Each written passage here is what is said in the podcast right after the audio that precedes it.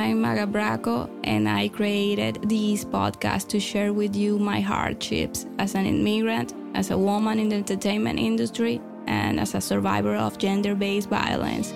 My intention is to psychoeducate, inspire, and motivate you to conquer the most important relationship in your life the relationship with yourself. We will undress our souls, practice vulnerability, and embrace honesty for me, for you, and for a better world. That is why I have lovingly prepared some tools that could accompany you as we go hand in hand on the journey of this untold story. You will find them in the link in the description of this episode. This is the Magga Braco podcast experience. This is my story. Let's begin.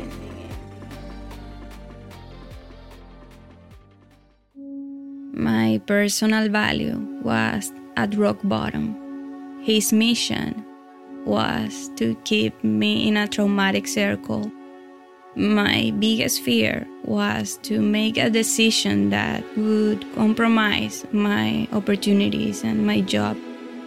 Let's remember that it was through work that I met him and many times he threatened to talk to his friends in the industry, his connections, so that they wouldn't give me any more work.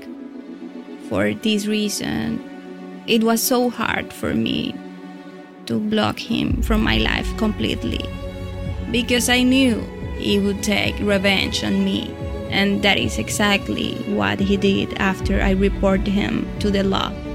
He smeared my name and moved all his connections to try to close my doors in the industry.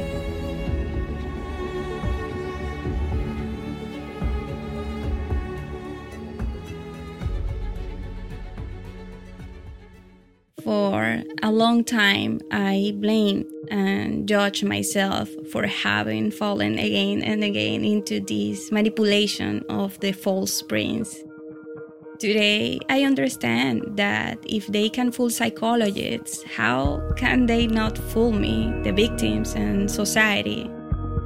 It is difficult not to fall into these manipulations when they use your family, the memory of your dad, your pet, your children, or when they swear by the most sacred thing that they will never hurt you again.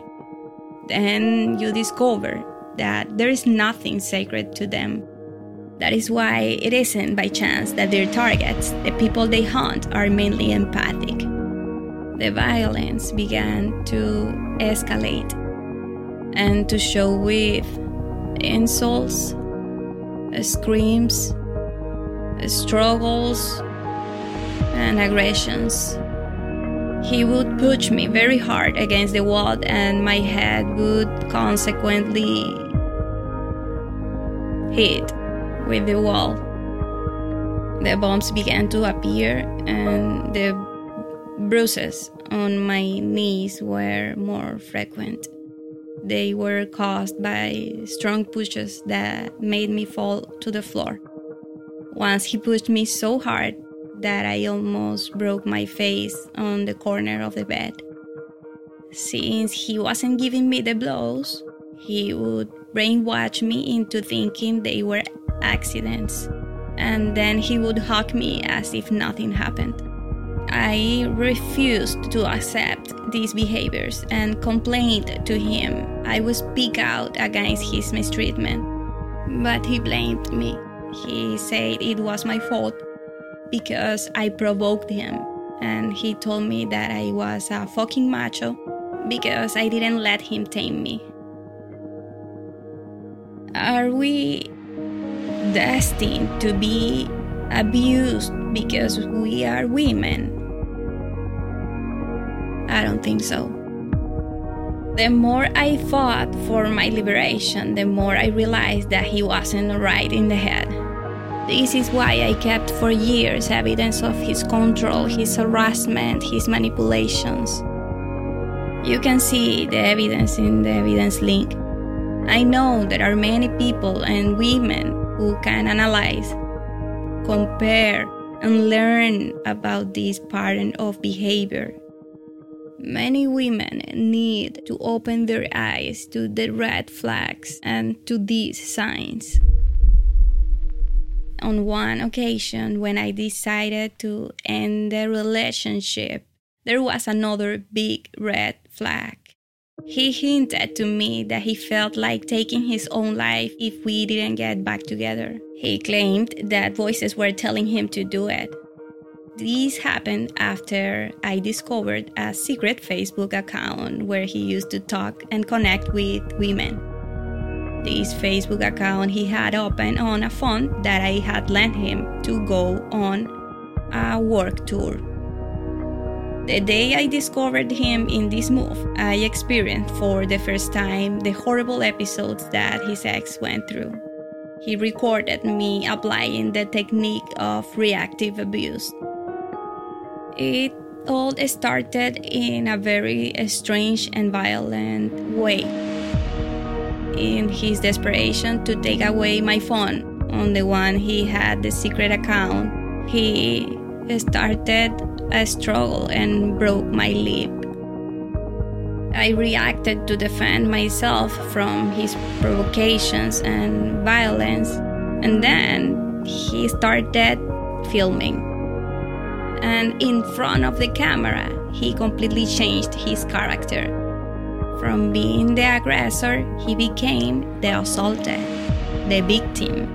I was perplexed to see the abrupt change of character just when he pressed the record button. He was no longer aggressive. Now he was peaceful and with a subtle, half anxious, and desperate voice. But I didn't understand at that time. Well, Dr. Iñaki mentions that a strategy used by this pathology is to provoke their victims, taking them to extreme levels of emotional imbalance so that they explode and thus make them responsible or guilty for any violent episode or anger. And this tend to happen when their mask falls. Thus, they adopt the role of victimhood and become the abused. This was the role, the character he played during all the legal battles. While he was recording, he was screaming as if I was hitting him. He was saying, You're hitting me, you're hitting me. I didn't understand why he was shouting that I was hitting him. It didn't make sense to me, and even less when it was him who had previously hit me. And just when I decided to show my boosted lip to the same camera he was filming me with, he conveniently changed the camera angle and pretended that he didn't hit me. These are techniques of gaslighting, the night that he had attacked me, and reactive abuse, plus a criminal mind. I asked him to leave my apartment, but before leaving, to delete the video. I finally gave up insisting that he delete the video because I just wanted him to get the hell out of my home. What I didn't know at that time was that a year later, during my violence case, he would use this same video to accuse me of kidnapping him so that I would end up in jail and defame me. I will elaborate on this later. It is important for you to know that this is the reason why these people record using reactive abuse. They use the emotional state of the victim, either through videos, audios, or an undercover phone calls. These videos, audios, or phone calls are incriminating evidence previously calculated to escape justice and somehow get away with crimes. And of course, turn the story around and destroy their prey, their reputation, and blackmail them. It is not one, nor it is two. There are three women who claim to have received this type of abuse and to have been illegally recorded by him.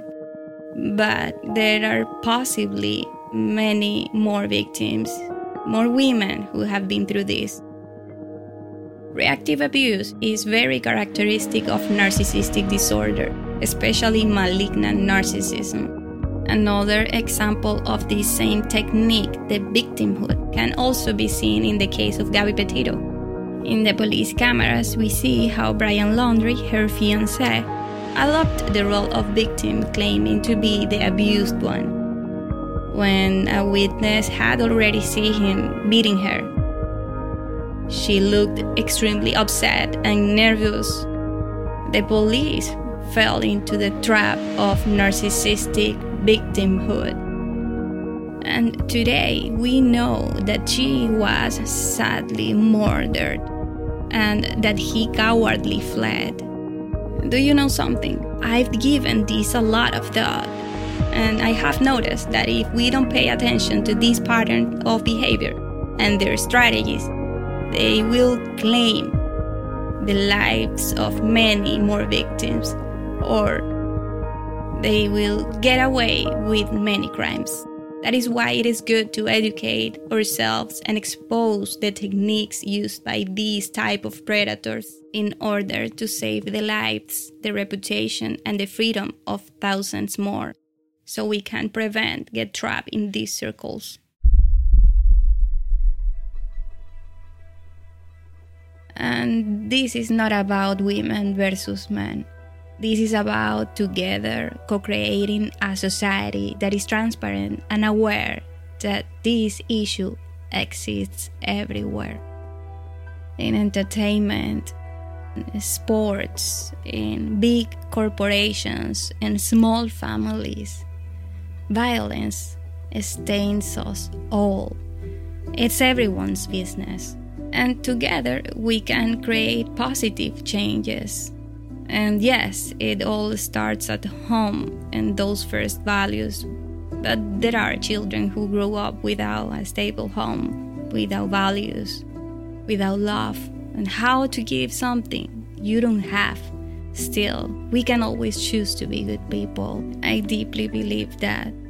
We must be aware and responsible for the damage we can inflict on a human being by mistreating him or her, either physically or psychologically or emotionally. Violence is often born of rage or fury, pain, and disillusion that exists in our hearts from those wounds that have not yet healed. Or it comes from lack of love or it comes from the mind of a harmful personality that simply functions differently, a destructive personality. Today, I understand the whole play, the whole board, and the depth of the damage done. I understand that it was all a vile character, and I accept with compassion that I was trapped in a hell that I didn't know how to get rid of in a healthy way so that my job's opportunity would not be affected. Between promiscuity, control, harassment, manipulation, aggression, crime, violence, and false promises of change, not only did my self esteem and personal power went to shed, even my health was compromised. It was disgusting and painful at the same time. One of the things I learned from a violent relationship was to know myself and to see clearly the damage we are sometimes willing to endure, whether for work, for money, for a false stability, or for an apparent ideal relationship. No one deserves to suffer or go through traumatic or violent situations. But we can always learn from those situations and from ourselves.